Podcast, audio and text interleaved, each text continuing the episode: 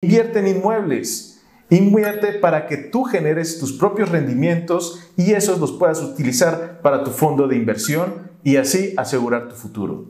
Gracias por entrar al podcast de Coldwell Banker México. Y aquí encontrarás temas de mercadotecnia, negocios, finanzas, tecnología e inmuebles. Yo soy Alejandro Blé, súbele el volumen y disfruta de este episodio. En el podcast de hoy quiero hablarle a las nuevas generaciones, aquellos que ya no cuentan con una jubilación, aquellos que quieren asegurar su futuro. Hemos escuchado en muchos contenidos, hemos visto en muchos videos en diferentes redes sociales que no es bueno invertir en inmuebles o que no deberías invertir en inmuebles.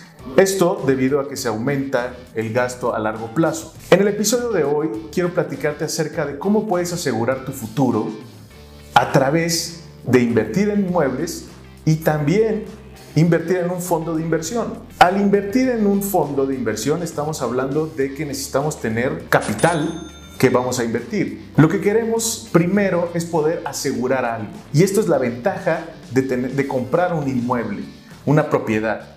Yo lo que les recomiendo es acerca de comprar una propiedad de inversión. Este tipo de propiedades si bien son mucho más baratas, son vivibles totalmente porque cuentan con todas las características necesarias, pero sí son un poquito más pequeñas. Aquí sí estoy hablando de propiedades de departamentos que pueden ser de 40 a 55, 58 metros cuadrados que me vas a decir, sí, es una propiedad muy chiquita, yo no puedo vivir ahí, pero créeme, tiene todas las características necesarias. Cuenta con un cuarto, con el baño, con estacionamiento. Si bien tú no lo quieres para vivir, pero habrá personas que sí lo quieran para temporalidades, vacaciones, etc. Entonces ahí es donde nosotros vamos a hacer rendir nuestra inversión. Este tipo de departamentos, de desarrollos, más o menos podrías invertirle unos de, de 800 mil hasta un millón 200, 300. Recuerda que para tú poder invertir en una propiedad, al pedir el préstamo, te van a dar el 80% y tú tienes que tener más o menos del 20 al 30% de capital para el enganche.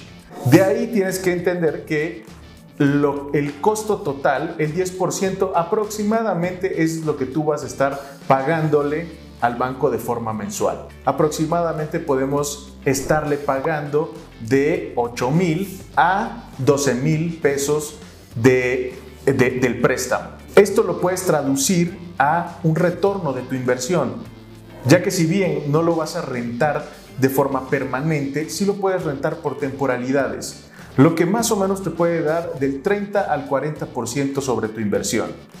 Justamente es algo que necesitamos para nosotros utilizar ese dinero e invertirlo en un fondo de inversión. Así que tenemos un win-win. Si nosotros invertimos en una propiedad que si bien es algo tangible, que, con el tiempo va a incrementarse en plusvalía, sobre todo porque estamos buscando un lugar que sea céntrico, que sea, eh, que sea bueno en plusvalía, que estén zonas que sean de, turísticas, que, que sean zonas de crecimiento. Ahora bien, muchos me dicen, pero, eh, o muchos de estos, eh, de estos asesores nos dicen que es mejor utilizar ese dinero para meterlo a un fondo directamente.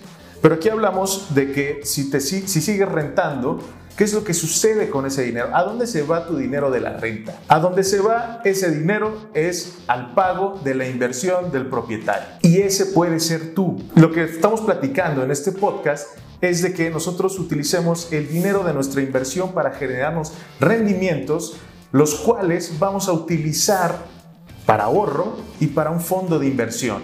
Los propietarios de departamentos, de propiedades de lo que, de lo que tú quieras eh, utilizan las rentas para pagar solo el departamento.